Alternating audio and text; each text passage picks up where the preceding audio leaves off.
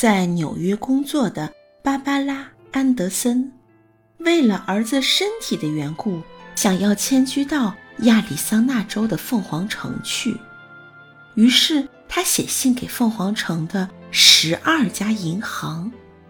他的信是这么写的：“敬启者，我在银行界的十多年经验，也许会使你们快速增长的银行对我感兴趣。本人曾在纽约的金融业者信托公司处理许多不同的业务工作，现在则是一家分行的经理。我对银行的许多工作，诸如……”与存款客户的关系、借贷问题或行政管理等，皆能胜任。今年五月，我将迁居至凤凰城，故极愿意能为你们的银行贡献一技之长。我将在四月三日的那个礼拜到凤凰城去，如能有机会做进一步深谈，看能否。对你们银行的目标有所帮助，则不胜感谢。芭芭拉·安德森谨上。你认为安德森太太会得到任何回音吗？十一家银行表示愿意面谈，所以他还可以从中选择待遇较好的一家呢。为什么会这样呢？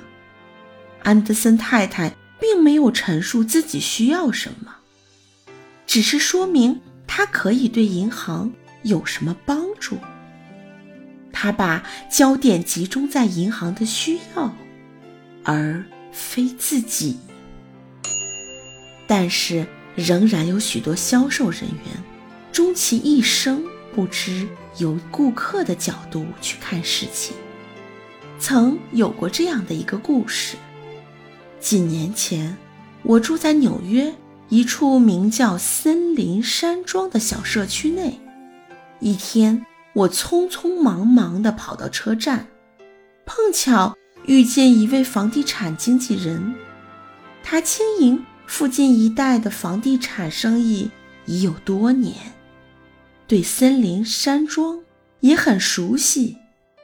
我向他问，知不知道？我那栋灰泥墙的房子是钢筋还是空心砖？他答不知道，然后给了张名片，要我打电话给他。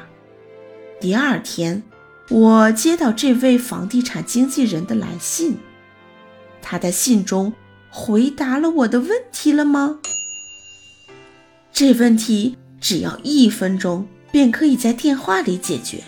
可是他却没有，他仍然在信中要我打电话给他，并且说明他愿意帮我处理房屋保险事项。他并不想帮我的忙，他心里想的是帮他自己的忙。